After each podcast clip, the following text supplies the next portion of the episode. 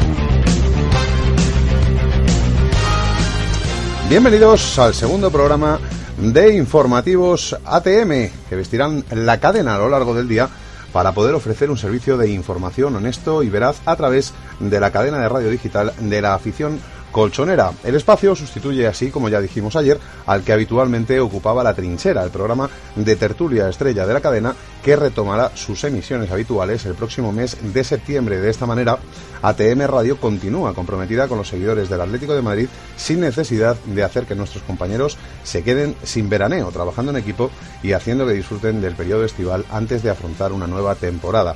Así pues, la pasada semana comenzó la pretemporada del Atlético de Madrid y en esta empezamos nosotros con estos informativos de la cadena. Así pues, eh, vamos a comenzar por los eh, titulares del día.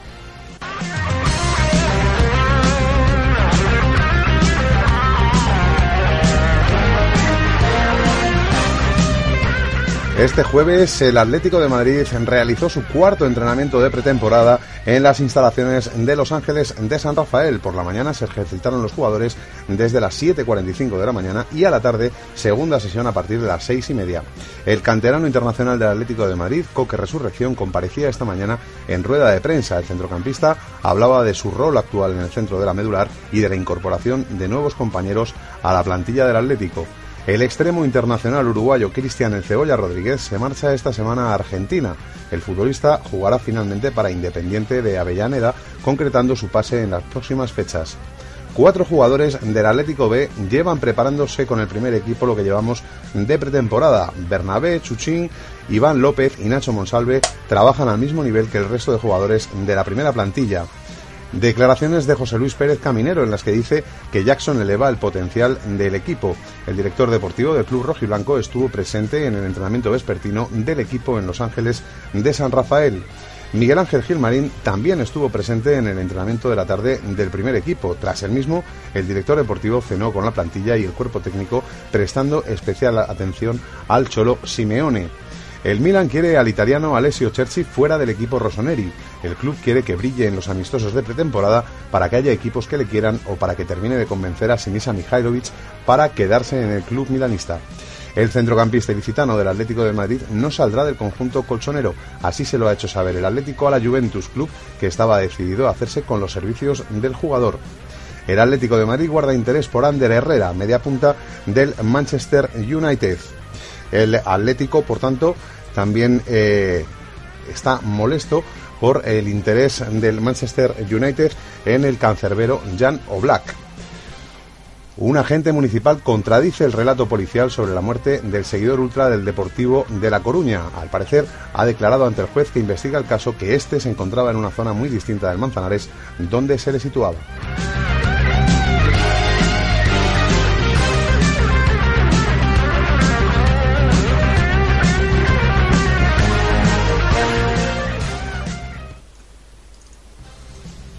Bueno, pues comenzamos el apartado de actualidad repasando los entrenamientos del equipo, ya que este jueves el Atlético de Madrid ha completado la cuarta jornada de entrenamientos en Los Ángeles de San Rafael. Los jugadores se ejercitaron desde las 7.45 horas de la mañana y por la tarde realizaron una segunda sesión a partir de las seis y media de la tarde. Otro madrugón para el Atlético. Grisman, Rubén Pérez y Mario destacaron en ese primer entrenamiento de la mañana. Los 26 jugadores del Atlético de Madrid se han ejercitado esta mañana a las 8 menos cuarto de la mañana en el campo de fútbol de la localidad segoviana de Los Ángeles de San Rafael para continuar con la preparación de la próxima temporada. Tras el pertinente calentamiento, los jugadores realizaron varios circuitos físicos por parejas y con el esférico como protagonista para desarrollar aún más la resistencia, velocidad, agilidad y fuerza. Entre los pupilos de Simeone destacaron dos jugadores de la primera plantilla que consiguieron marcar. Mario Suárez, que marcó dos goles y fue felicitado por Germán Burgos y Grisman, que anotó un tanto. A las 11 de la mañana, Oblak, Moyá, Bounou, Juan Fran Gámez, Siqueira, Gaby, Mario, Tiago, Coque, Carrasco, Saúl, Oliver, Rubén Pérez, Borja Bastón, Raúl García, Vieto, Grisman, Torres, Correa y los canteranos Bernabé, Tomás Partey, Xuxín, Nacho Monsalve y Iván Pérez continuaron con la segunda parte del entrenamiento en el gimnasio del Stage Rojo y Blanco. Por la tarde, el equipo regresó al trabajo a las seis y media de la misma. El equipo se dividió en tres grupos en los cuales dirigía el Mono Burgos, el Cholo Simeone en los teóricos titulares y el profe Ortega. Realizaron distintos ejercicios entre los que destacaron los rondos de alta intensidad y después la práctica de ejercicios del contragolpe rematando a portería. Tanto el argentino Vieto como el belga Yannick Ferreira Carrasco fueron los protagonistas de la sesión anotando dos auténticos golazos. El primero de ellos, el del argentino Vieto, de chilena, después de que Raúl García se la pusiera en banda derecha. Estaba en el grupo del Cholo Simeone. El próximo domingo se incorporarán junto a sus compañeros los internacionales Jiménez, Godín, Raúl Jiménez y el recién fichado Jackson Martínez, ya que todos ellos disputaron la Copa América y tuvieron distintos días de descanso. Más noticias de actualidad.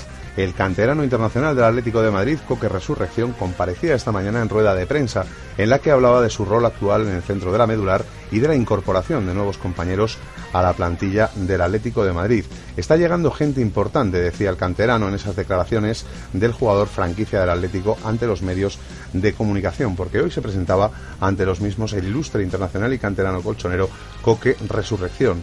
El centrocampista hablaba desde la concentración en Los Ángeles de San Rafael acerca de su nuevo rol en el equipo y de las nuevas incorporaciones de la plantilla rojiblanca. Desde la sala de prensa del Hotel Nayat, el centrocampista colchonero comenzó hablando acerca de su nueva posición en el centro de la medular. Llevamos poquitos días entrenando y el míster me está poniendo ahí. Yo trato de ayudar al equipo en el puesto que sea necesario. Voy a intentar darlo todo para ayudar al equipo, dijo el jugador. Eh, además, Coque continuó comentando acerca de las nuevas incorporaciones del equipo esta pretemporada, afirmando que llevamos gente con más tiempo, pero poco a poco los nuevos van a ir cogiendo el ritmo y se van a ir adaptando. También aprovechaba Coque para responder acerca de quien hasta este verano fuera su compañero de vestuario, el turco Arda Turán, diciendo que le deseo lo mejor porque Arda es un muy buen amigo mío y que tenga mucha suerte. También le preguntaron los medios acerca de la llegada del delantero colombiano Jackson Martínez, sobre el que Coque opinaba que ha hecho buenísimas temporadas en el Oporto. Está llegando gente importante. Tienen que ir formando equipo los que están llegando. Hay una base muy buena en el equipo que siempre sigue y los que llegan se adaptan al mismo. Para finalizar, Coque analizaba lo que hasta ahora han sido los primeros días de pretemporada, reconociendo que cada vez hay cosas nuevas del profe. Ya son bastantes pretemporadas y de momento la estamos llevando bien. Veremos la semana que viene que va a ser un poco más fuerte.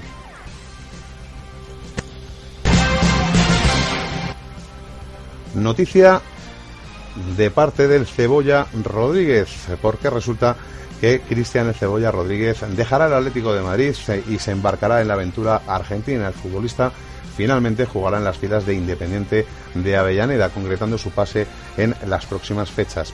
El extremo internacional uruguayo Cristian Cebolla Rodríguez tomará rumbo a Argentina tal y como anunció ATM el fin de semana pasado. Según indican los compañeros charrúas en A Fondo, programa de la radio 1010 uruguaya, el todavía jugador del Atlético de Madrid jugará esta temporada en Independiente de Avellaneda.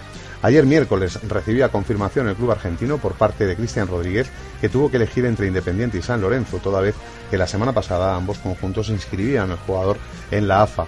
Precisamente, según esas mismas normas de la AFA, el jugador debería confirmar su fichaje en el plazo de una semana posterior a la inscripción y este, pasados unos días, se ha decantado por jugar con el rojo de Independiente en lugar del azulgrana de San Lorenzo. Con el acuerdo cerrado entre el jugador y su nuevo club, ahora tan solo queda que éste se ponga de acuerdo con el Atlético de Madrid en la fórmula a emplear para llevar al futbolista uruguayo al fútbol argentino. El Cebolla tiene un contrato con el club colchonero expirando en 2016, a final de campaña, cuando el futbolista quede libre. Hasta entonces, el Atlético querría aprovechar su última oportunidad para percibir una cantidad por los derechos del jugador, por lo que está interesado en un traspaso que le suponga beneficios más si cabe después de la disputa de la Copa América en la que el Charrúa tuvo una actuación destacada con su selección nacional manteniendo su cartel. Por otro lado, la intención del jugador es la de solicitar al club rojiblanco una nueva cesión hasta la finalización de su contrato, una fórmula que ya ha utilizado el Atlético ayer mismo confirmando la marcha en calidad de cedido del portugués Silvio Acevedo al Benfica, quedando libre una vez expire el contrato a final de campaña. Para el club colchonero, esta fórmula solo supone el ahorro de la ficha del jugador, de la que el club de, destino tendría que hacerse cargo en su totalidad. Así, dentro de un año, en el verano de 2016, el Cebolla Rodríguez quedaría libre para fichar por Peñarol de Montevideo, el club donde siempre dijo querer retirarse como futbolista jugando ante los suyos. Para entonces el jugador habrá conocido ligas como la uruguaya, la francesa, la portuguesa, la española, la italiana, brasileña y finalmente la argentina, jugando para Peñarol, París Saint Germain, Benfica, Oporto, Atlético, Parma, Gremio e Independiente de Avellaneda. Más noticias, esta vez procedente de la cantera, porque cuatro jugadores del Atlético de Madrid B llevan preparándose con el primer equipo lo que llevamos de pretemporada. Bernabé, Susín, Iván López y Nacho Monsalve trabajan al mismo nivel que el resto de jugadores de la primera plantilla. Se hace un hueco, así, de esta manera, en el primer equipo, la cantera de este año. Cuatro jugadores de la Academia Blanca se encuentran realizando pretemporada con el primer equipo del Atlético de Madrid. Los citados Bernabé, Iván Pérez, Nacho Monsalve y Susín son los elegidos para estar con los mayores. Es la tercera temporada consecutiva para Nacho Monsalve, la segunda para el chino Susín y el estreno para Bernabé e Iván Pérez. Además, es una pretemporada en la que hay muchos jugadores formados en nuestra cantera, como son los casos de Coque, Fernando Torres, Oliver Torres, Gaby, Saúl, Mario Suárez, Borja González, Bono, Rubén Pérez y Tomás Partey. Diez jugadores a los que hay que unir los cuatro mencionados en el reportaje que ha realizado la web del club colchonero. Iván Pérez reconoce que hacer la pretemporada con el primer equipo es un orgullo y un voto de confianza que nos da el club, dijo literalmente el futbolista, añadiendo que es un acicate para seguir luchando para lo que uno desea, que es llegar a la élite del fútbol. Dice estar muy contento Iván Pérez, los compañeros nos hacen sentir como uno más, dijo. Bernabé es otro de los que se estrena y afirma que para cualquier canterano es un premio hacer la pretemporada con el primer equipo. Los compañeros de la primera plantilla nos tratan como a uno más del vestuario y estamos para aportar todo lo que podamos a la vez que aprender de ellos para el futuro. Sushin repite experiencia como eh, jugador del primer equipo tras eh, haberse entrenado eh, la pasada temporada y apunta que está muy contento por estar aquí para aprender a ser futbolista y dar lo mejor de él mismo. Nacho Monsalve es el más veterano de ese cuarteto, cumple su tercera pretemporada y comenta que estar aquí, estar aquí perdón, es un orgullo y un premio al trabajo que vas haciendo en el segundo equipo. Estoy muy contento de estar aquí para seguir mejorando y creciendo, dijo el central de la cantera. Bernabé e Iván Pérez comparten una habitación mientras que Susín y Nacho también lo hacen, como ya sucediera la pasada temporada. Lo que más les sorprende en esta pretemporada es, como comenta Iván, la preparación física del profe Ortega. En el Atlético B también tenían una preparación física buena, pero no tan exigente como la del preparador uruguayo. Todos los jugadores van a una y lo dan todo en los entrenamientos, decían a la una los cuatro futbolistas. Por su parte, Bernabé señala la predisposición de los futbolistas para hacer los esfuerzos físicos que nos plantea el cuerpo técnico. Todos te apoyan cuando el ejercicio es individual y cuando es en grupo el cuerpo técnico está ahí apoyando para dar el 100%. Eso te da a entender que este grupo es una familia. En el caso de Bernabé, la preparación es distinta para los guardametas, diciendo que somos cuatro porteros y trabajamos con Pablo Bercellone y tanto Pablo como Black, Moya y Bono me tratan como a uno más, me apoyan y me animan, puntualizó el cancerbero de la cantera. Nacho Monsalve dice también que cuando llegó al primer año se, se dio cuenta de que era uno más del grupo y Susin destaca que está encantado, todos nos apoyan y animan. Las sensaciones cuando uno se cumple una semana de preparación son muy buenas y cada día son mejores, indicaba Iván Pérez. Empezamos con un nivel físico no tan alto como el resto de la plantilla tiene y poco a poco vamos consiguiendo un buen nivel. Susina además reconoce que se encuentra mucho mejor físicamente que la pasada temporada. El equipo va a jugar a China, país natal del futbolista. Para el internacional chino rojiblanco es una tremenda ilusión que el Atlético de Madrid vaya a jugar a su país y que él pueda estar en el partido si el Cholo Simeone lo considera oportuno. Iván Pérez ya debutaba con el primer equipo en el partido oficial de Copa del Rey la pasada campaña contra el Hospitalet, en tanto que Nacho Monsalve ha jugado diversos amistosos. Para Bernabé y Susín puede ser su estreno esta pretemporada. Iván apunta que jugar con el primer equipo es una acumulación de sensaciones inigualable. Al principio tienes nervios, pero luego te centras en hacerlo lo mejor posible y dar lo mejor de ti. Nacho ratifica lo dicho al señalar que los compañeros te ayudan mucho cuando juegas. Me pasó en el primer partido frente al Numancia hace tres años.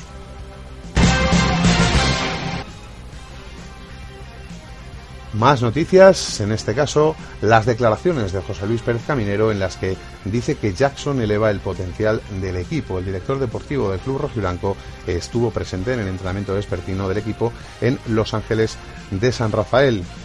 Además, valoró muy positivamente el fichaje del delantero colombiano, es una tercera incorporación del mercado estival tras Luciano Vieto y Yannick Carrasco. José Luis Pérez Caminero, director deportivo del Atlético, valoraba muy positivamente la llegada del colombiano y también dijo estar muy satisfechos por el acuerdo, ya que Jackson es un extraordinario delantero capaz de resolver con rapidez dentro del área cualquier jugada de ataque. Gracias a su envergadura, va muy bien de cabeza y utiliza de manera indistinta los dos pies para rematar, explicaba el responsable de la parcela deportiva. En este sentido, añadía Caminero que elevará enormemente el potencial de nuestra plantilla y que va a aportar muchísimo al grupo. Estamos encantados con su fichaje porque es un futbolista acostumbrado a competir a gran nivel en el Oporto y que ha destacado muchísimo en competiciones tan, importante, tan importantes perdón, como la Liga de Campeones, concluía el director deportivo José Luis Pérez Caminero en declaraciones a la web del club. Más noticias, Miguel Ángel Gilmarín también estuvo presente en el entrenamiento de la tarde del primer equipo. Tras el entrenamiento, el director deportivo eh, cenó con la plantilla y el cuerpo técnico prestando especial atención al Cholo Simeone. Director deportivo en realidad es consejero delegado del Atlético de Madrid. Miguel Ángel Gil, Miguel Ángel Gil consejero delegado, fue la sorpresa en el entrenamiento vespertino que realizaba el conjunto rojiblanco en Los Ángeles de San Rafael. El máximo accionista del club rojiblanco se presentaba en el terreno de juego junto al vicepresidente Antonio Alonso, presenciando la sesión junto a Caminero y Andrea Berta de la dirección deportiva. Suele ser habitual que al menos una vez durante el stage Gilmarín se desplace a la urbanización segoviana para ver de cerca al equipo y cenar con él. Así es también este jueves y el consejero delegado del Atlético estuvo compartiendo mesa y mantel con el cuerpo técnico y los jugadores. Durante la cena, el directivo colchonero puso al día a Simeone de los movimientos que se están realizando en las oficinas del Vicente Calderón en lo que a operaciones de entrada y salida de jugadores se refieren. En estos momentos, el club trabaja para reforzar tres posiciones, la de central, medio centro y lateral izquierdo, mientras que Siqueira, Mario Suárez y Raúl Jiménez, este último cedido, son los que podrían abandonar el equipo próximamente. Miguel Ángel Gil volverá a cenar la semana que viene con la plantilla en la tradicional visita al restaurante segoviano José María, donde los rojiblancos degustan el cochinillo y eh, bueno pues Enrique Cerezo en, ese, en, esa eh, celebración también estará presente con el cuerpo técnico y los jugadores.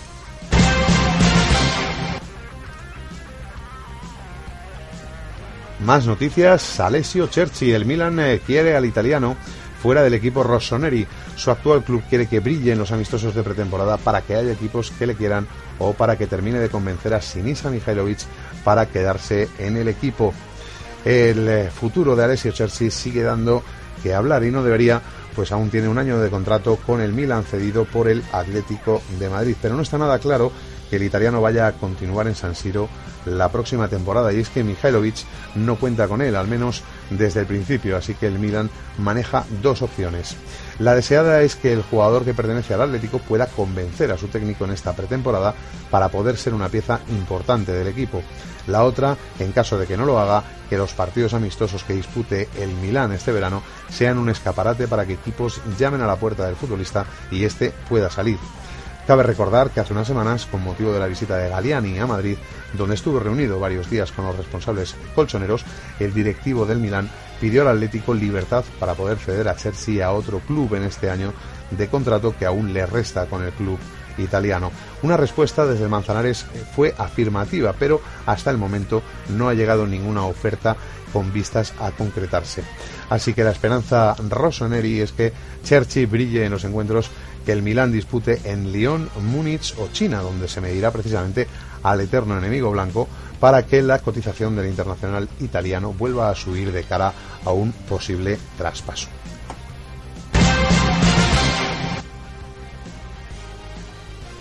Más noticias, en este caso, acerca de Saúl Níguez. El centrocampista ilicitano del Atlético de Madrid no saldrá del conjunto colchonero. Así se lo ha hecho saber el Atlético de Madrid a la Juventus de Turín italiana, que estaba decidida a hacerse con los servicios del futbolista.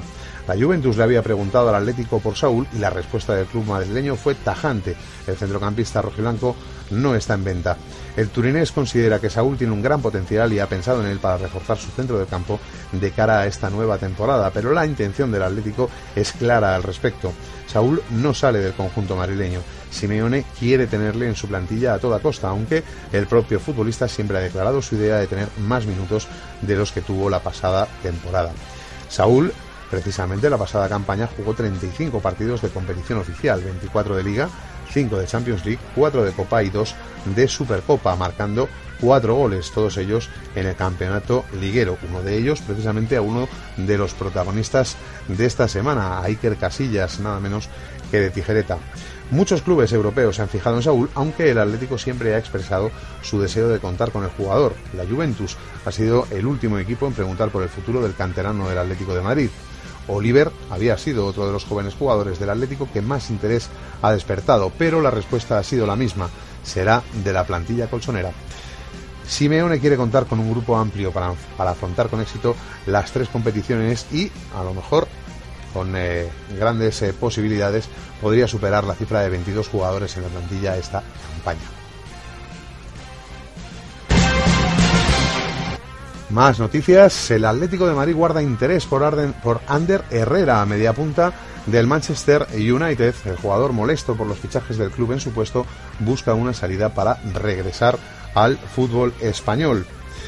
El hecho de que el Manchester United haya fichado a dos mediocampistas como Schneiderlin y Spansteiger ha provocado que el futuro de Ander Herrera vuelva a estar presente en el mercado de fichajes. Concretamente, la página web Tuto Mercado asegura que tanto el Atlético como el Valencia tendrían en su agenda al eh, jugador vasco para poder ficharle en un eh, futuro cercano. Los rojiblancos quieren cerrar tres eh, nuevas caras de manera inmediata. Felipe Luis y Savic cuentan con más posibilidades, son los elegidos para el lateral izquierdo y el puesto de central, pero en cambio para el compañero de Coque en el medio centro hay varios nombres como el de Mota. Ahora mismo uno de los que está encima de la mesa es el del ex bilbaíno Ander Herrera, que tampoco vería con malos ojos ese regreso al fútbol español y más concretamente a un equipo de la entidad del Atlético de Madrid.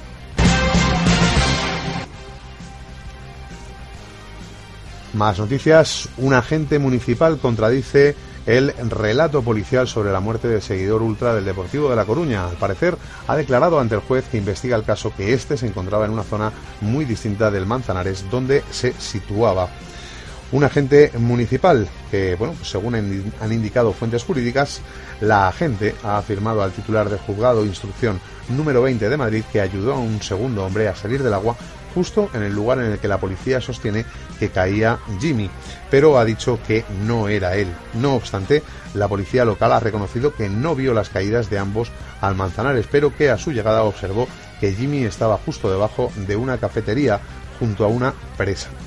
Su testimonio concuerda con la versión de la defensa de los cuatro acusados y de varios testigos y contradice el relato de la policía que mantiene que Jimmy cayó al agua en un primer lugar y que otro hombre, Santiago AM, que salió del agua por su propio pie y resultó ileso, lo hizo en segundo lugar. La agente ya había declarado el 30 de noviembre y el 22 de mayo y ha reiterado nuevamente ante el juez su versión de los hechos. A la salida de los juzgados de Plaza de Castilla, la abogada de uno de los cuatro acusados del caso, Margarita Santana, ha recordado a la agencia EFE que, además, y según figura en un auto del 2 de julio, la policía científica ha admitido que los vídeos empleados en principio para identificar a los autores no son válidos por su escasa calidad. Es una prueba objetiva de la policía científica que no da lugar a dudas. Una de las principales pruebas para potencialmente identificar a los agresores no sirve, ha subrayado la letrada, que también ha destacado la desestimación de los recursos de la Fiscalía y la acusación particular contra la excarcelación de los procesados. Una última noticia de actualidad. El Atlético de Madrid Féminas ha presentado oficialmente a Kenty Robles como nueva jugadora colchonera. Ahora con este fichaje, Miguel Ángel Sopuerta podrá dar descanso a Bani.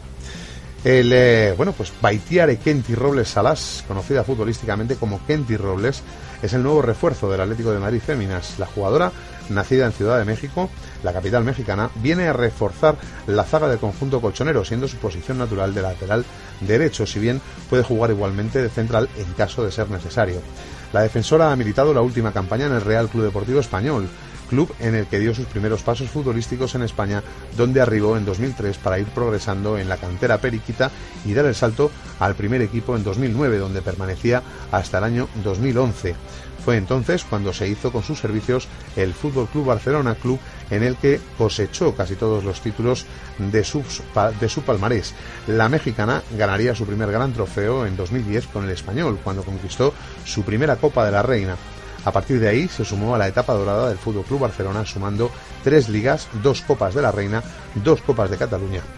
Robles mide metro dos y tiene 24 años de edad. Nacía un 15 de febrero de 1991 y viene a ayudar en el lateral derecho a Bane, ya que cuando la merillense permanecía sancionada o lesionada, el míster Miguel Ángel Sopuerta tuvo que reconvertir para esa posición a Amanda San Pedro, que si bien no desentonó en esa demarcación, dejaba huérfana su importante labor en la vanguardia de ataque. Con su selección se encuentra disputando actualmente los Juegos Panamericanos, competición en la que ya cosechó la medalla de bronce en el año 2011. Además, ha conseguido un subcampeonato de la CONCACAF en el año 2010 y formó parte del equipo ideal de la FIFA en el Mundial de Alemania del 2012, perdón, del 2010, año en el que se produjo su debut.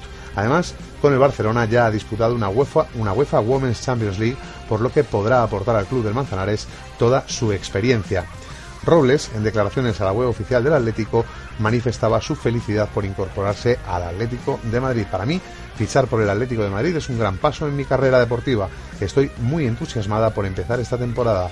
Vengo con muchas ganas de demostrar y aportar al equipo. Espero crecer tanto futbolísticamente como en lo personal, dijo la mexicana nueva jugadora del Atlético de Madrid femenina.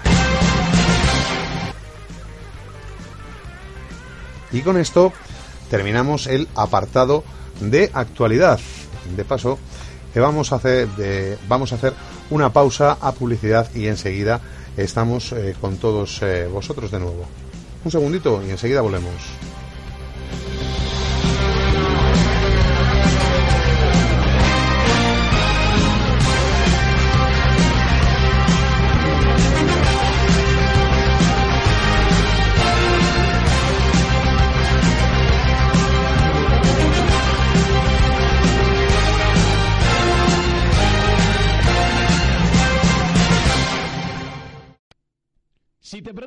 Qué emisora escuchas, ya sabes, la onda rojiblanca, ATM Radio.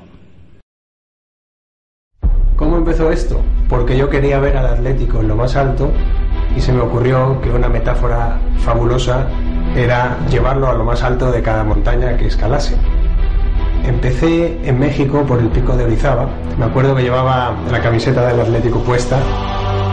Después de la Concagua llevé la bandera del Atlético a lo alto del Kilimanjaro, en África.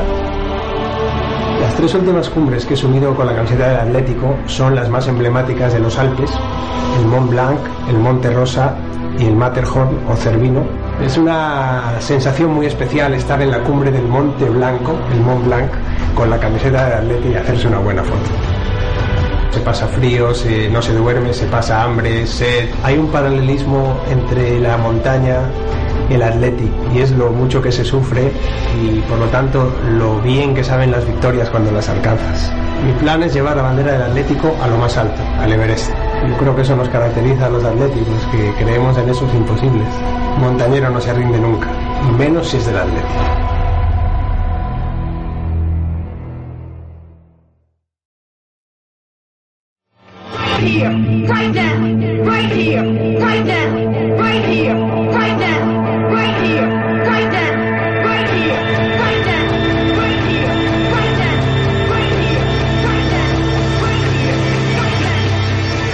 Oye, ¿todavía no conoces el proyecto ATM Network? ¿En serio? Pues búscanos en tu red social favorita y sigue todas las novedades de un proyecto sin precedentes que te informa a diario de todos los contenidos de actualidad en la órbita del Atlético de Madrid. Recuerda, ATM Network, la prensa 3.0 para el seguidor rojiblanco. Te estamos esperando.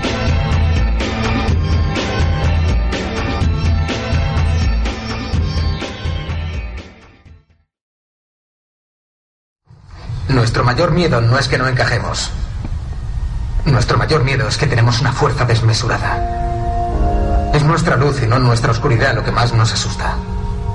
Empequeñecerse no ayuda al mundo. No hay nada inteligente en encogerse para que otros no se sientan inseguros a tu alrededor. Todos deberíamos brillar como hacen los niños. No es cosa de unos pocos, sino de todos. Y al dejar brillar nuestra propia luz, inconscientemente damos permiso a otros para hacer lo mismo. Al liberarnos de nuestro propio miedo, nuestra presencia libera automáticamente a otros.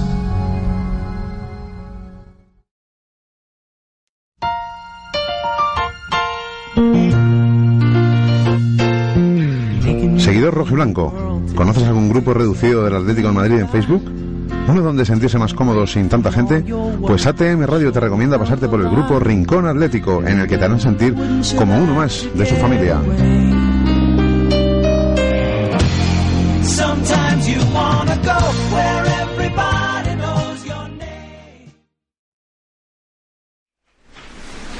Papá, ¿tú jugaste en el Atleti? Pues estuve a punto.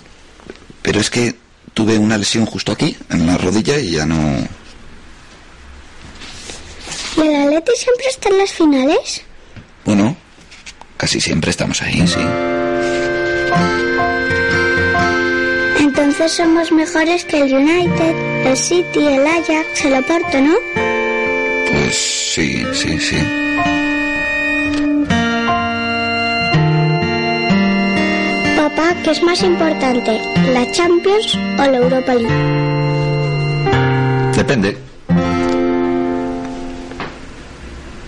Always sleepy, but never completely asleep. ¿De qué depende?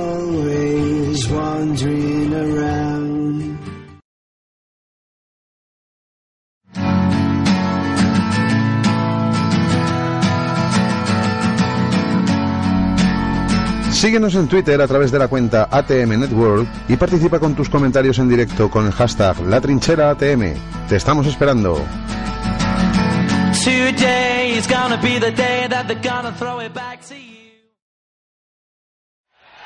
Aquí todos más rojiblancos que Vicente Calderón, ATM Radio, con Suso Martínez.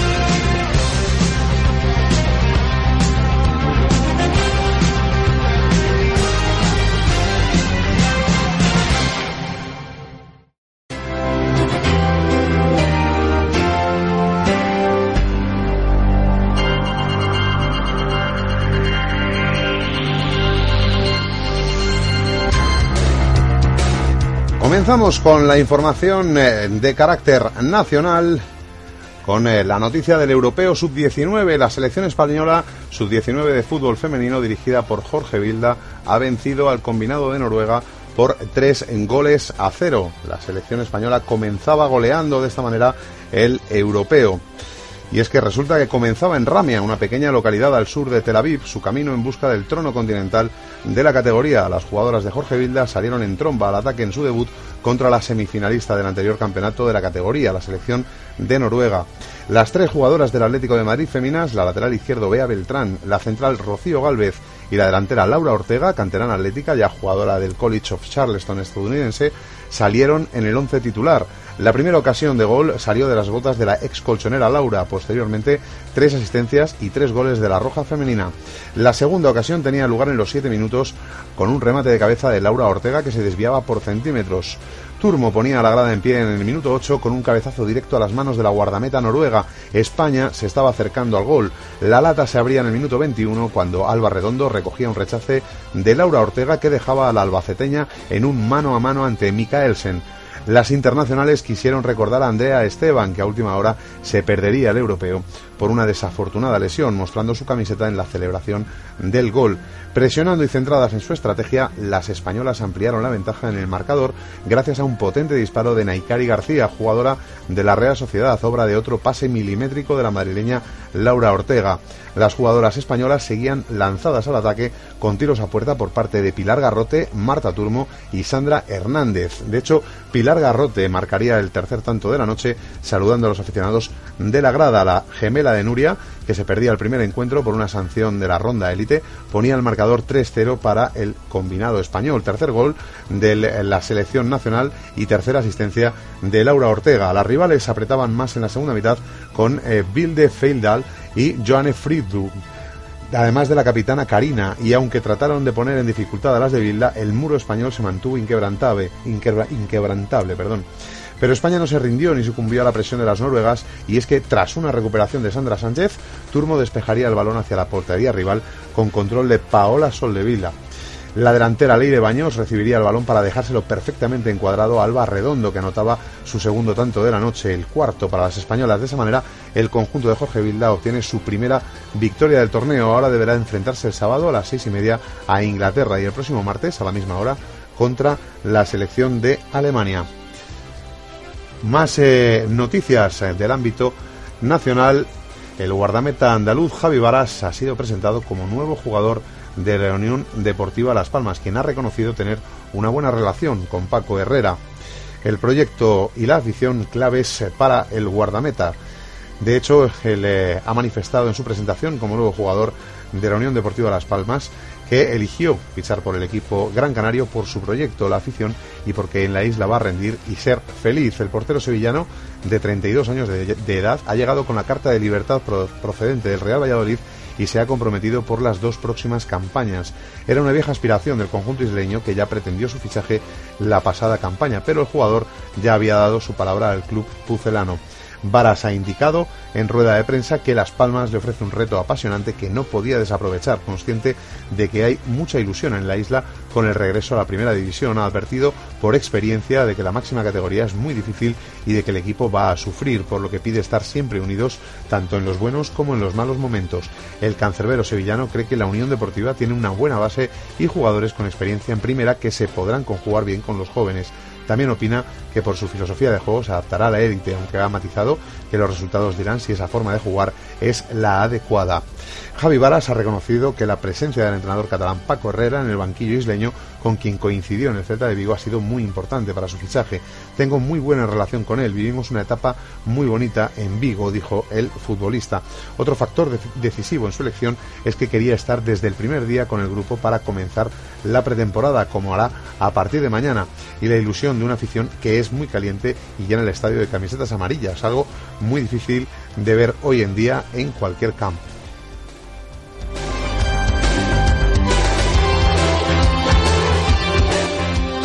Más noticias, eh, en este caso, del delantero de ese mismo equipo. Se- se- Sergio Araujo, ariete del cuadro amarillo de Las Palmas, deja claro que tiene que renegociar su contrato con el club, sembrando la duda de una posible marcha de este mismo verano. De hecho, el Palermo, el Galatasaray turco y el Anderlecht andan tras los pasos del futbolista. La temporada de Sergio Araujo no ha pasado desapercibida. Varios equipos europeos quieren hacerse con los servicios del máximo goleador de la Unión Deportiva Las Palmas en el pasado curso. Sus números, con 25 goles y 8 asistencias, le convirtieron en uno de los futbolistas más codiciados de la Liga Adelante durante la pasada campaña y muchos clubes se han interesado en su contratación, especialmente una vez conseguido el ascenso a primera. Precisamente esta exposición del jugador ha motivado que el propio Araujo siembre la duda con respecto a su futuro, tal y como señalaba el pasado martes, donde desvelaba que su intención es la de sentarse con el club para revisar su contrato ante la cantidad de ofertas que ya tiene encima de la mesa. La Unión Deportiva Las Palmas no tardó en ejercer su opción de compras sobre el futbolista, abonando dos millones y medio de euros a su club de origen, el Boca Juniors. La operación supuso el primer fichaje de los amarillos en su vuelta a Primera División, pero durante estas últimas semanas varios han sido los equipos que se han interesado de forma directa por la situación del joven delantero. El último, el Palermo, con la venta de Paulo Diabala a la Juventus, el club italiano necesita ocupar el vacío que ha dejado el argentino y están dispuestos a tirar la casa por la ventana por el ariete amarillo. Miguel Ángel Ramírez admitía esta semana pasada con rotundidad que Sergio Araujo no se vende, frase que repitió en varias ocasiones durante su intervención pública en la que admitía haber rechazado una oferta de 10 millones y otra de 13 por hacerse con los servicios del habilidoso ariete argentino. El presidente amarillo cree en el valor del futuro goleador y es por ello que rechazó la oferta del club del calcio. Según los medios italianos, el Palermo volverá a intentar una nueva ofensiva para hacerse con los servicios del delantero y de esta forma tratar de convencer al máximo mandatario amarillo con una cifra que podría llegar a rondar incluso los 20 millones de euros. Araujo, que decía textualmente, solo pienso en descansar hasta el jueves y hacer la pretemporada entera con el club, por lo cual deja su futuro todavía en una incógnita, aunque su padre, que es quien le representa, se encuentra de vacaciones en París, diciendo que volverá a la isla para sentarse con Ramírez y hablar de, sobre esta situación a la vuelta de sus vacaciones.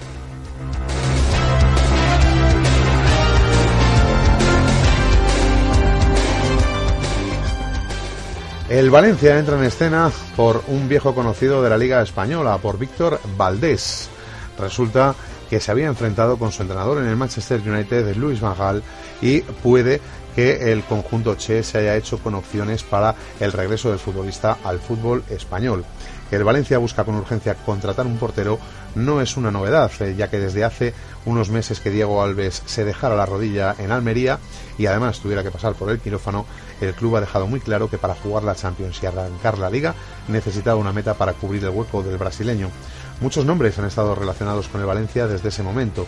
Se intentó Rulli de la Real Sociedad, pero no terminó de convencer. Se habló con Roberto, el canterano colchonero del Olympiacos, aunque su precio de 8 millones de euros frenó la operación de traspaso. Otros muchos han sido ofrecidos, pero al final el equipo ha arrancado la pretemporada sin fichaje de portero. En las próximas horas la cosa se ha acelerado y el que gana eh, al resto por un par de cuerpos es Víctor Valdés. El ex del Barcelona no tiene sitio en el Manchester United. De hecho, no ha viajado con el equipo a la gira americana.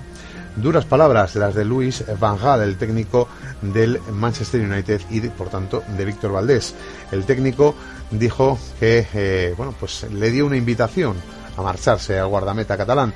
Dijo textualmente, Valdés no está en la gira porque no sigue nuestra filosofía. Cuando no sigues los principios de nuestra filosofía, estás fuera. Un ejemplo es que la temporada pasada se negó a jugar con el filial. Le puse de titular en la última jornada porque quería ayudarle a demostrar sus cualidades a otro club.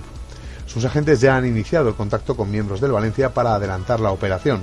Más que la falta de acuerdo económico, la diferencia se encuentra en los años de contrato. El arquero quiere dos y el Valencia pretende condicionar el segundo al rendimiento del futbolista en la primera, consciente de que el regreso de Alves metería a dos buenos gallos luchando por una portería de Champions League. La opción de Valdés es real, pero se puede alargar si se introduce dentro de la operación de Otamendi, al que Manchester United quiere presentar cuanto antes para cerrar su defensa. Si el fichaje del catalán se estropea, el club de Mestalla todavía baraja más opciones. La más apetecible es la del meta del Paris Saint-Germain, Sirigu. El italiano se ha quedado sin sitio en el conjunto galo tras la contratación de Kevin Trapp y está en la, en la agenda del club valencianista. Otra de las opciones que están encima de la mesa es la de el portugués Rui Patricio, internacional del Sporting de Lisboa, que pertenece a la cartera del representante Jorge Méndez y sería una apuesta segura si hay que dar el paso con urgencia. De momento, la portería del Valencia sigue defendida por Joel y Jaume, que serán los que hoy han viajado a China para el amistoso ante el Bayern de Múnich.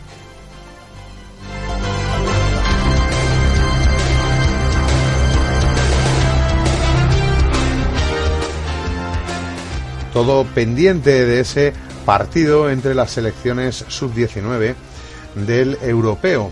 El combinado nacional sub-19 ha vencido a la selección francesa en las semifinales del europeo sub-19 que se disputa en Grecia. Los, los chicos de Luis de la Fuente ilusionados por disputar la final. La rojita en la final con dos golazos del quien fuera canterano del Atlético de Madrid, Rodrigo Asensio, premian el extraordinario esfuerzo de los hombres de, de la Fuente decía uno de los titulares de la prensa que el que pudo ser el Busquets del Atlético de Madrid al haber desestimado su fichaje por eh, no ver que crecería, al final el jugador ha terminado midiendo metro noventa y jugando con asiduidad en el filial del eh, Villarreal, ha anotado los dos goles de la Rojita. Enfrente estaba nuestro Kaiser francés, el eh, hijo de Jean-François Hernández y hermano de Teo. Estaba Lucas Hernández, el futbolista de la primera plantilla del Atlético de Madrid. De esta manera, el combinado español pasará a la siguiente ronda, disputando la final.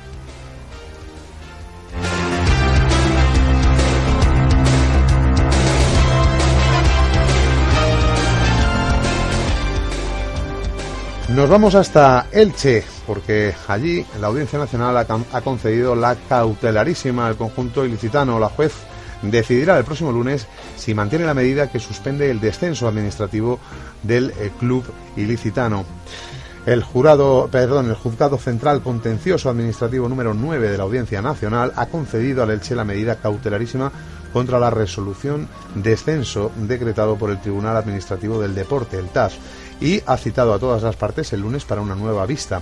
Así lo indicaron fuentes del club ilicitano que señalaron que en esa vista se decidirá tras escuchar a todas las partes implicadas si se aplica la suspensión cautelar al proceso el lunes. Por lo tanto, estarán representados en Madrid el Elche, la Liga de Fútbol Profesional, entidad que propuso la sanción, y el Eibar, club que se beneficiaría del descenso del equipo ilicitano.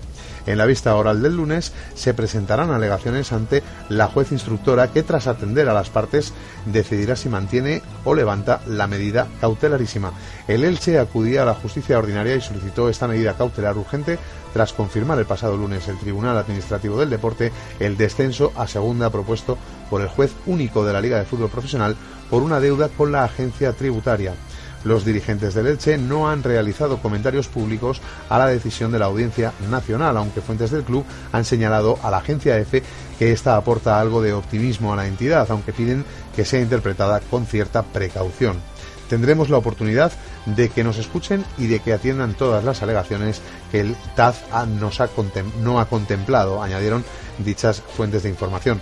La concesión de la cautelarísima sí que ha sido recibida con esperanza por los aficionados y peñistas del Elche, que comienzan a plantear la posibilidad de realizar un viaje masivo a la capital española para transmitir todo su apoyo a los representantes del club que acudan a la vista judicial. La decisión de defender al Elche fue tomada el pasado 5 de junio por juez de disciplina social de la Liga de Fútbol Profesional tras los impagos a Hacienda del club alicantino y el incumplimiento del reglamento financiero el curso pasado 2013-2014.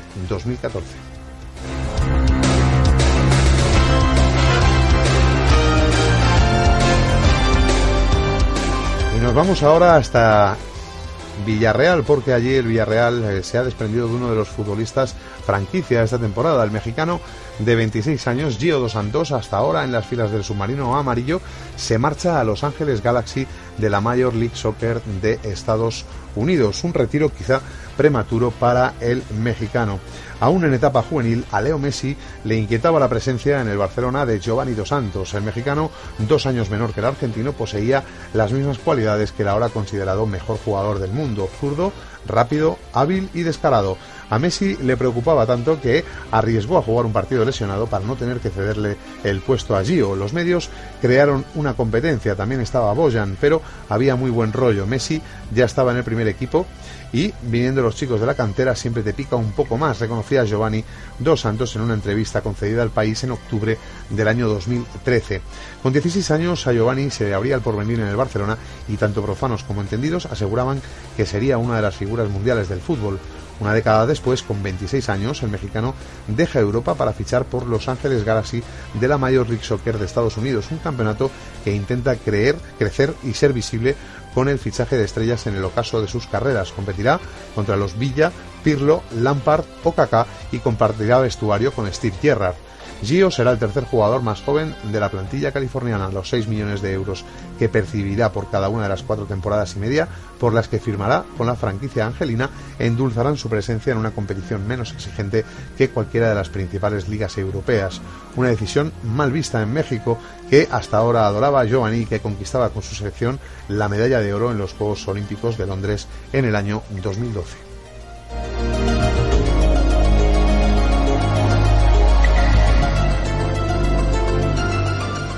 Una última noticia del ámbito nacional, el último día de campaña electoral antes de la jornada de reflexión y las elecciones del, propio, del próximo sábado a la presidencia del Fútbol Club Barcelona. Hoy, de hecho, Josep María Bartomeu, favorito según las encuestas, ha declarado que él sí votaría a un presidente imputado.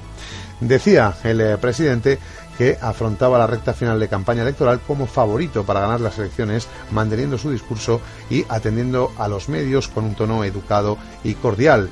Acerca del eh, proyecto de la, de la Porta, Benedicto y Freixa, dijo que el, el programa de Benedicto tiene algún aspecto social interesante para el club. El de Freixa igual con el fútbol base, pero en el programa que presenta la Porta no he encontrado nada que aporte algo nuevo de lo que ya tiene el club.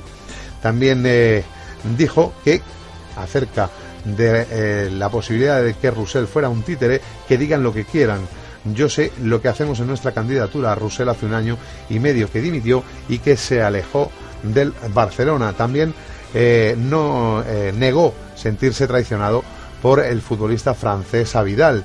Dijo que no, que en absoluto le ofrecieron ser director técnico de las escuelas de fútbol en el mes de febrero y tiene todo el derecho del mundo a rechazar una oferta de trabajo y no pasa nada porque vaya con otro candidato. A Vidal es un activo del club, la relación es correctísima. También acerca de un posible pacto con otros candidatos, dijo que prefiere no opinar, que lo que le sabe mal es que se le haya tratado mal a dos personas que se han presentado a las elecciones con el apoyo de los socios. A uno le han dicho que era una marca blanca y al otro que era un submarino. Y sobre el turco Arda Turán, acerca de si es un fichaje suyo y podría imputárselo, dijo que no, que Arda Turán es un fichaje del Barça y que fue consensado hace tiempo entre los técnicos del club, los ejecutivos y los miembros de la junta directiva que luego se presentaron a la reelección. Finalmente, sobre el tema de Pedro, de Pedro, dijo que nadie quiere que Pedro se vaya. Es un jugador que cuenta para Luis Enrique. Ha sido una pieza importante del primer triplete y del segundo triplete. Renovó hace poco y los técnicos le quieren. Pedro tiene un espacio en el equipo, dijo el candidato a la presidencia blaugrana.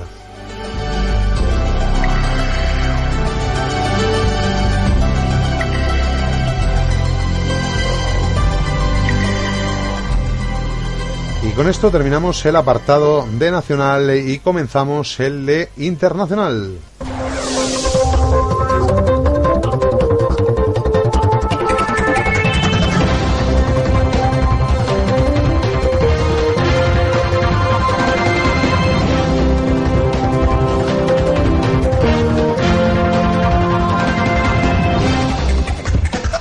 Comenzamos hablando del argentino Pablo Aymar, porque el eh, futbolista al mediapunta se retira definitivamente de la práctica del fútbol. El jugador cuelga las botas a los 35 años de edad tras haber sido un ídolo en equipos como el River Plate, el Valencia, el Zaragoza y en el Benfica.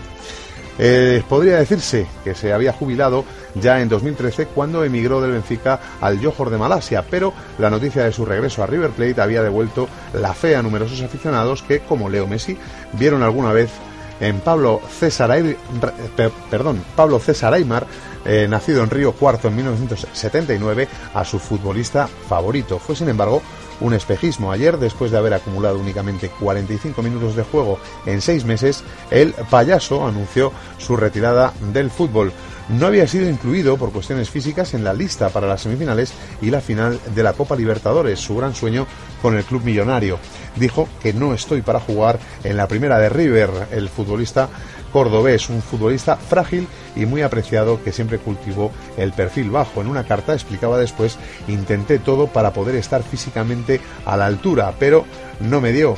Maradona dijo en 2002 que Aymar era el único jugador del mundo por el que pagaría una entrada a un estadio de fútbol. Por entonces, recién aterrizado en el Valencia, no se le había manifestado la pubalgia crónica que acabaría frenando su progresión hacia el estrellato mundial.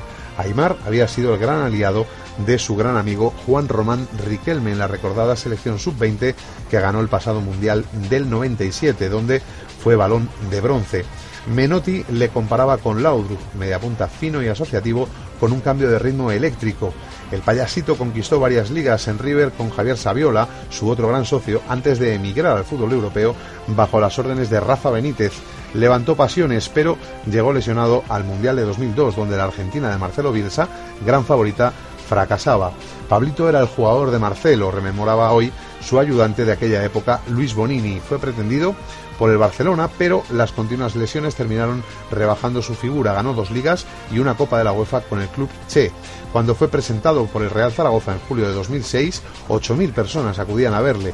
Víctor Fernández dirigía un equipo magnífico en aquel primer año con futbolistas como Pique o los hermanos Milito, pero otra lesión dejaba fuera a Aymar en el año 2008, el año del descenso.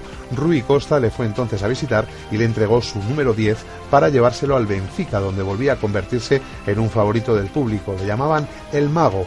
En Portugal ganó una liga y cuatro copas. En 2009 jugó por última vez con la selección y desatascó un partido clave contra Perú en la clasificación al Mundial, pero Maradona no volvía a llamarle.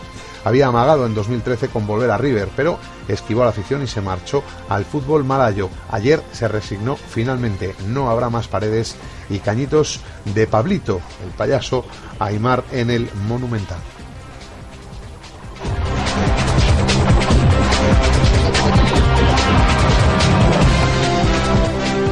Más noticias, eh, nos vamos ahora hasta Portugal, porque desde allí Iker Casillas ha realizado unas declaraciones. El guardameta del Oporto portugués ha dejado un recadito a su ex equipo diciendo que el compromiso con su nuevo escudo nadie se lo cuestionará, dejando caer que en el, en el anterior equipo sí era cuestionado.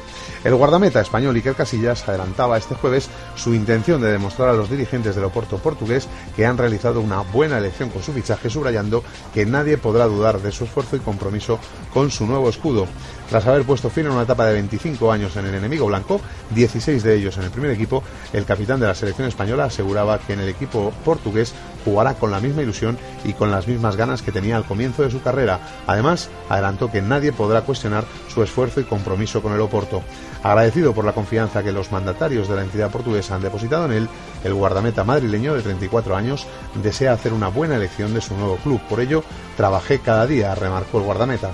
En un repaso de sus primeras horas como Drago, el ex capitán del eh, equipo blanco destacó el, excepcional recibimiento de los aficionados en Portugal. En tan solo unos días he sentido su apoyo y cariño en las redes sociales, en el aeropuerto, en el estadio y en las calles de Porto, indicaba. Mis primeras impresiones son inmejorables, estoy contento, ilusionado, con muchas ganas de comenzar este nuevo proyecto, añadía después, tras haberse reunido con sus nuevos compañeros en Holanda, donde la escuadra dirigida por el español Julen Lopetegui completa parte de su pretemporada. Animado y con muchas ganas de empezar a escribir este libro en blanco y azul, Iker Casillas reconocía sentirse orgulloso de pertenecer a uno de los grandes equipos de Europa y sin duda el mejor club de Portugal.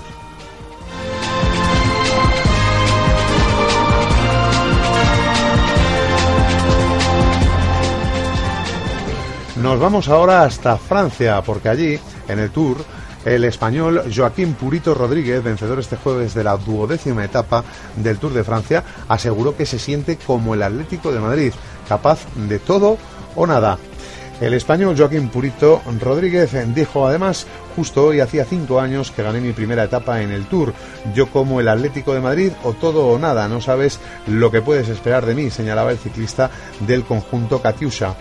Yo no puedo quedarme entre dos cosas, o vengo a ganar etapas o la general, y con todo lo que perdí ayer en la general estaba acabada, así que he buscado la etapa y espero que no sea la última, señalaba el ciclista.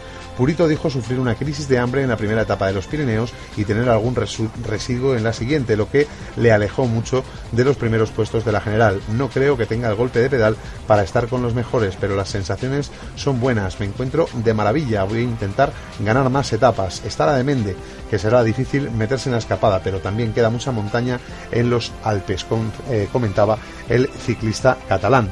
Rodríguez, que confirmó que correrá la Vuelta a España porque el recorrido le gusta y porque la tiene cariño, aseguró que ha tenido mala suerte en las carreras de tres semanas. Soy un corredor que lo he merecido, pero he tenido bastante mala suerte, no solo en la Vuelta, también en los Mundiales. No he ganado siendo el más fuerte como en la Vuelta de 2012 o el Mundial de 2013.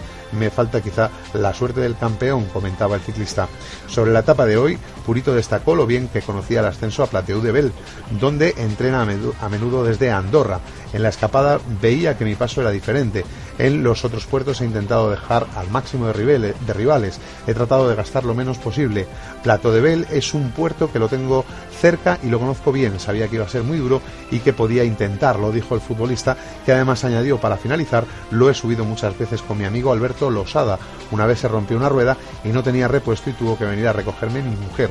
Al día siguiente la volvimos a hacer con un tiempo como el de hoy, lloviendo arriba y con calor abajo. Con Alberto pensábamos ganar esa etapa, aunque creíamos que sería luchando por la general, pero al final lo importante es ganarla, dijo para finalizar el ciclista catalán.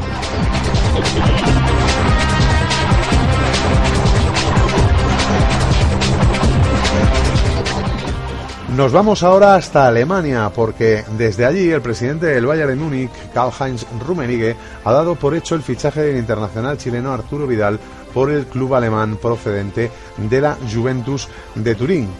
De hecho, dijo literalmente que todavía no han concretado detalles como el traspaso o el contrato del jugador, pero espera que el jugador se venga con el Bayern de Múnich, indicaba Rummenigge a punto de salir de Múnich hacia China en un viaje de trabajo.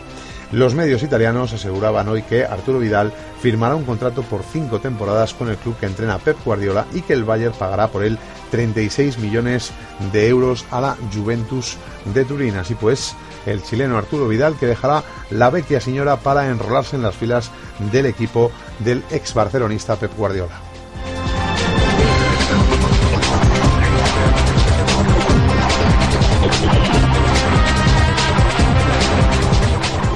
Una última noticia en el ámbito internacional, la de un ex eh, madridista, un ex jugador del enemigo blanco, Robinho, porque el delantero brasileño que fuera del enemigo blanco hasta marcharse a jugar al City, al Manchester City británico, Robinho pone rumbo a China para jugar en el Guangzhou Evergrande, el club con mayor presupuesto en el país asiático. El delantero brasileño se ha convertido así este mismo jueves en nuevo jugador del equipo chino el equipo que mayor presupuesto tiene en la liga de aquel país. Así lo ha anunciado el conjunto chino mediante un comunicado oficial en el cual no figura la cantidad que percibirá el exfutbolista del Manchester City, que llega cedido para los próximos seis meses. De esta forma, Robinho abandona el Santos brasileño club desde el que dio el salto a Europa para marcharse a un equipo en el que se reencontrará, se reencontrará perdón, con su compatriota Paulinho. El centrocampista se unió recientemente al proyecto del club asiático, que se reserva sobre el hasta ahora futbolista del Santos la opción prioritaria de renovarlo. En China estará bajo las órdenes del ex seleccionador de la selección brasileña Luis Felipe Scolari. Felipao llegó al cargo a principios de junio, sustituyendo al italiano Fabio Cannavaro en un equipo que actualmente ocupa la segunda posición de la Liga China, competición cuyo título ha levantado las cuatro últimas temporadas consecutivas. Un punto por encima está el Beijing Wang de otro viejo conocido de la parroquia colchonera, de Gregorio Manzano.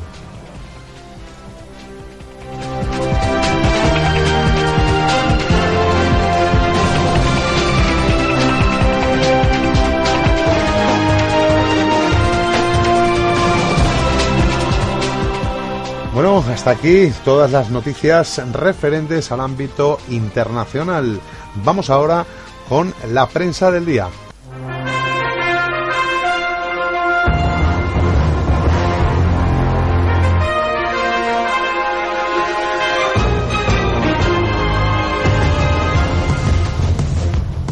Comenzamos repasando el diario digital de la casa, atmnetworld.com el diario para la afición colchonera que abre su portada digital de hoy jueves con la rueda de prensa de Coque. Esas declaraciones en las que, en las que dice que está llegando gente importante. Declaraciones del jugador franquicia del Atlético ante los medios de comunicación. También anuncian la videonoticia de Carrasco Ferreira, declaraciones hacia la afición. Otro madrugón para el Atlético, Grisman, Rubén Pérez y Mario destacaron en el primer entrenamiento. El Cebolla se irá a Independiente de Avellaneda. El club argentino ya tiene el sí del jugador, falta el acuerdo entre clubes. Atleti, Correa es intransferible. El Atlético le dejó claro al Nápoles que Correa no se vende. Manquillo, muy pretendido. El canterano suena para el Marsella, la Roma y el Benfica. Jackson Martínez, una historia de luchas y sacrificios. El nuevo goleador colchonero es un ejemplo de tenacidad y constancia. Grisman y Vieto en ataque. El Cholo Simeone probará con el gato, con el galo y el argentino la primera jornada en exclusiva, el primer partido del Atlético y del resto de equipos. Triple sesión con madrugón incluido. La matinal a las 7.45 de la mañana en Los Ángeles de San Rafael. Ruedas de prensa. Coque está llegando gente importante, igual que en su noticia destacada. También destaca en segundo lugar otro madrugón para el Atlético de Madrid, que hoy ha realizado una triple sesión de entrenamiento, dos de ellas al aire libre y una más en el gimnasio. También destaca que el Cebolla irá a Independiente de Avellaneda, que Kenty Robles es flamante nueva jugadora del Atlético de Madrid fémina féminas. Ahora las féminas podrán dar descanso a Bane en el lateral derecho. Gran temporada del juvenil C. El tercer equipo juvenil femenino firma una campaña excelente. También decían que demandar en la portería a dirigir el banquillo. Irene Ferreras, nueva entrenadora del Olímpico de Moratalá. Se acerca el adiós del macho Quereda. Están contadas las horas para que sea destituido o jubilado el eh, seleccionador nacional femenino. Huracán de la Roja en Israel. La selección española comenzó el europeo sub-19 goleando. También aparece el Twitter de Coque Resurrección diciendo que está llegando gente importante al equipo. Se irán adaptando a la base que ya hay. Y eh, bueno, pues la última, la de los gordos mejor sin camisetas de la Leti, que bueno, pues lleva sonando y lleva siendo bastante visitada desde el pasado fin de semana. Hasta aquí las noticias del diario ATM Network.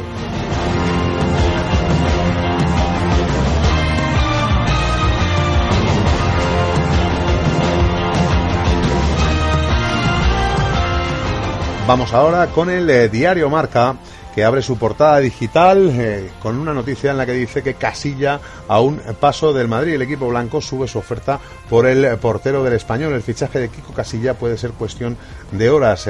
Real Madrid ha elevado su oferta de 4 a 6 millones. También la del 0-2 de Francia con España. Asensio nos mete en la final. Dos goles de Asensio en los minutos 88 y 95 meten a España en la final del Europeo Sub-19. A la espera está la selección de Rusia. También eh, declaraciones eh, del representante de Pogba. Si la porta gana, Pogba tiene muchas opciones de acabar en el Barcelona. Primero tendrá que negociar conmigo y después con la Juventus, pero se puede hacer, asegurado Rayola. Keylor titular y luego dejé a la afición apuesta por el cancerbero costarricense. También Mariano Ferreira será el nuevo jugador del Sevilla. En las próximas horas el Sevilla hará oficial el fichaje del lateral brasileño del Girondins, Mariano Ferreira. A la espera de flecos jugará en el Bayern de Múnich Vidal. Rumeni queda por hecho el fichaje de Arturo Vidal. El presidente del Bayern de Múnich confía en que el chileno llegará al Allianz Arena este mismo verano. También que Benítez se vuelca con los centrales y los laterales en el entrenamiento del equipo blanco. Hay que defender mejor, decía, porque a Benítez le preocupa construir un equipo sólido en defensa. También decía que prueba al todocampista Gareth Bale, rotándole en banda derecha en el enganche y en la delantera.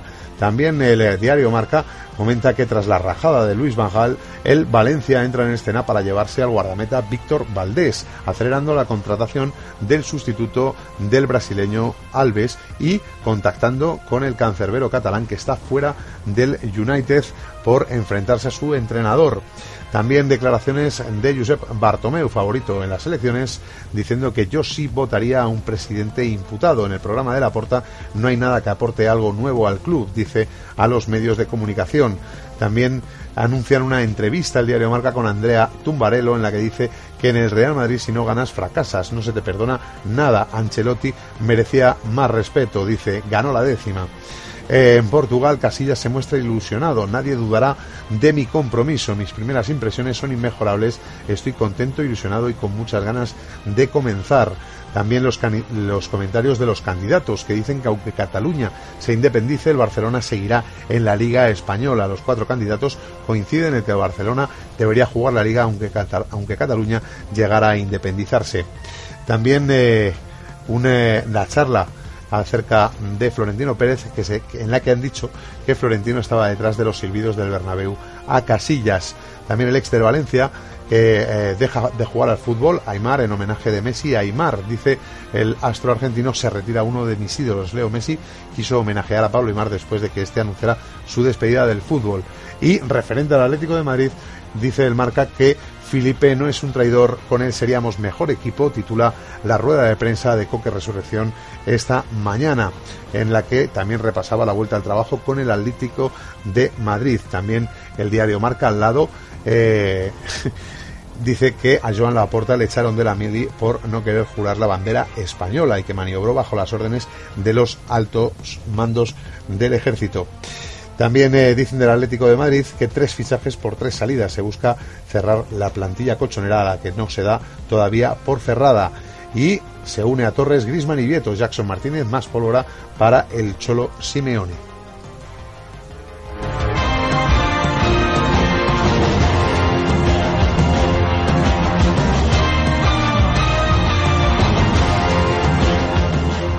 Tenemos noticia de última hora, nos la acaba de eh, pasar eh, nuestra compañera Encarni desde las redes sociales. Al parecer, el diario británico Daily Mirror dice que el Chelsea ya ha firmado con el Atlético de Madrid el regreso de Felipe Luis. Estaremos pendientes para poder ampliar esta información a lo largo del tiempo restante de informativos. Pero, repito, el Daily Mirror confirma que el Chelsea ha firmado con el Atlético de Madrid para el regreso del lateral izquierdo hispano-brasileño Felipe Luis. Continuamos.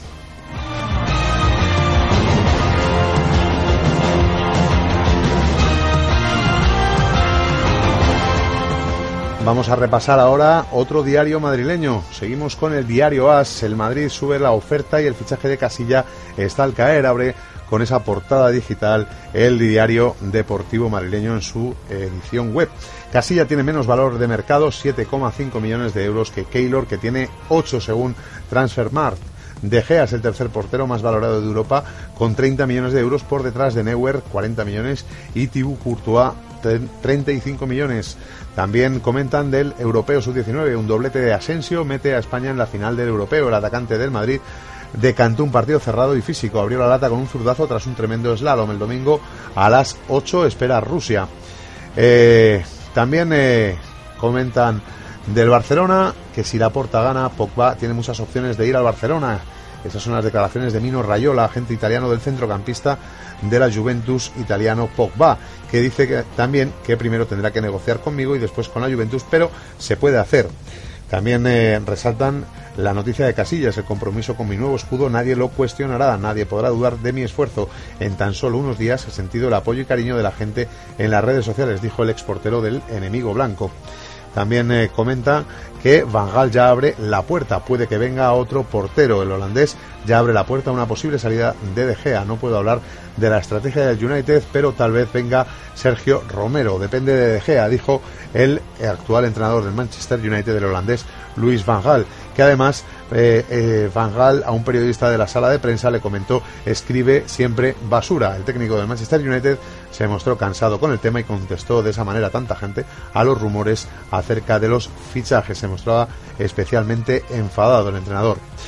En eh, ciclismo titulan Purito vuela en los Pirineos y consigue su segunda victoria. El catalán de Katusha, que ya ganó la tercera etapa del UI, vence en la, en la jornada reina pirenaica. Suma dos triunfos en la edición de 2015 y tres en el Tour. Froome sigue líder de momento en el Tour de Francia.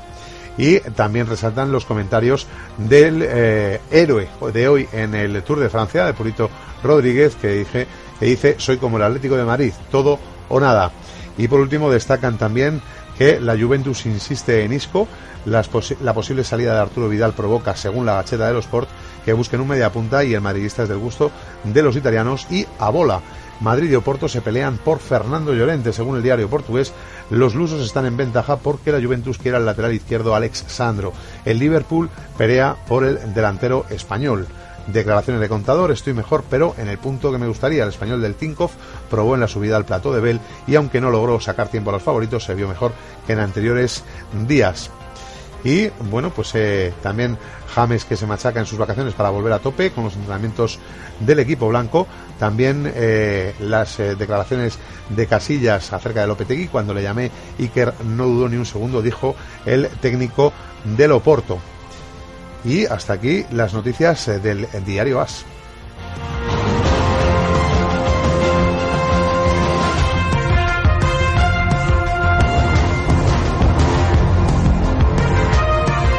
Vamos a repasar ahora con las noticias eh, del primero de los dos diarios catalanes.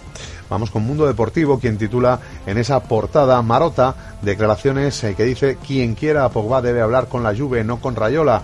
La Juventus entiende que las declaraciones de Mino, Rayola sobre Paul Pogba son un favor eh, a su amigo Joan Laporta, aunque precisan que en ningún caso es el agente quien decide el futuro traspaso del jugador. Ter Stegen acorta sus vacaciones por el Barça 0-2, marcó Asensio, mete en la final a la rojita.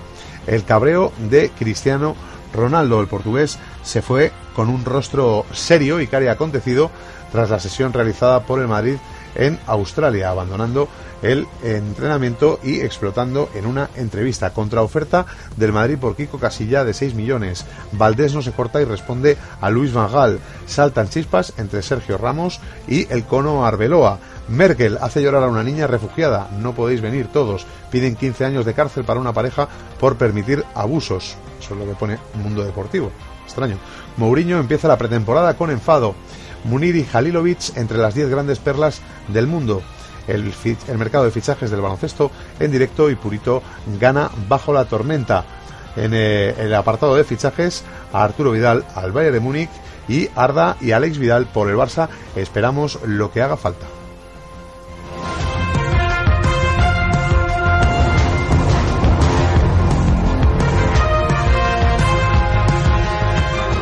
Y por último cerramos con el eh, segundo de los diarios deportivos. Eh, Nos vamos hasta el diario deportivo Sport, que titula en su eh, en su apartado digital que ambicioso Ter Stegen 11 días antes de lo que le corresponde incorporado al trabajo. Marc André Ter Stegen se incorporará al trabajo 11 días antes de lo previsto para poder hacer la gira de pretemporada en Estados Unidos con el resto de sus compañeros. Kiko Casilla, Madrid, Traspaso inminente, dice el Sport. Kiko Casilla está a punto de convertirse en nuevo portero del equipo blanco después de que el conjunto merengue haya aumentado su oferta.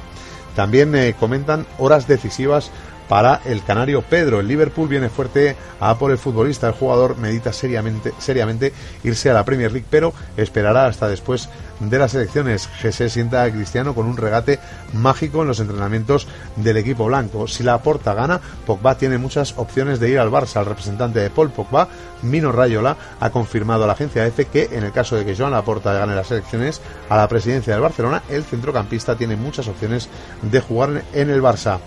No haré presidente a la porta, dijo el candidato a la presidencia del Barcelona, eh, eh. Eh, que dijo además, admitió que los últimos estudios de opinión le acercan a Bartomeu y sitúan por delante del eh, expresidente Joan Laporta. Valdés Van Gaal, una historia de desencuentros. Van Gaal fue el técnico que descubrió a Valdés, pero también quien estuvo a punto de provocar que el portero dejara el club. El Bayern ficha a Arturo Vidal por 35 millones de euros. El Bayern alcanzaba un acuerdo con la Juventus para fichar al mediocampista chileno. Alex Vidal y Arda Turán, la pareja de Luis Enrique. Arda Turán y Alex Vidal son las dos únicas caras nuevas esta temporada en la plantilla del Fútbol Club Barcelona. Mario Götze por Vidal, el plan de la Juventus. La Juventus entiende imposible evitar la marcha de Arturo Vidal al Bayern y entre los sustitutos que maneja destaca Mario Götze en permanente conflicto con Pep Guardiola en el Bayern de Múnich. Busi celebra su cumpleaños con doble sesión al trabajo. El Fútbol Club Barcelona sigue con la pretemporada 2015-2016 este jueves con una doble sesión de trabajo a las órdenes de Luis Enrique. Casillas, nadie podrá dudar de mi compromiso con mi nuevo escudo. Eh, y que el Casillas mostraba su compromiso con el Porto y con sus compañeros en su primera jornada en el Stage holandés. Ya hay horario de los partidos de la Supercopa de España. Los dos partidos se jugarán eh, los días 14 y 17 de agosto, eh, teniendo ya un horario midiendo al Fútbol Club Barcelona y al Athletic Club de Bilbao. También el Cannabis, protagonista del estreno del Rayo. El portero del Hertha de Berlín pidió desalojar a varios aficionados del Rayo que fumaban marihuana detrás de su portería. Y mensaje de la plantilla blaugrana. Parece que quieran que perdamos la liga. El comentario se puede escuchar en el interior del vestuario de la ciudad esportiva Joan Gamper tras el sorteo.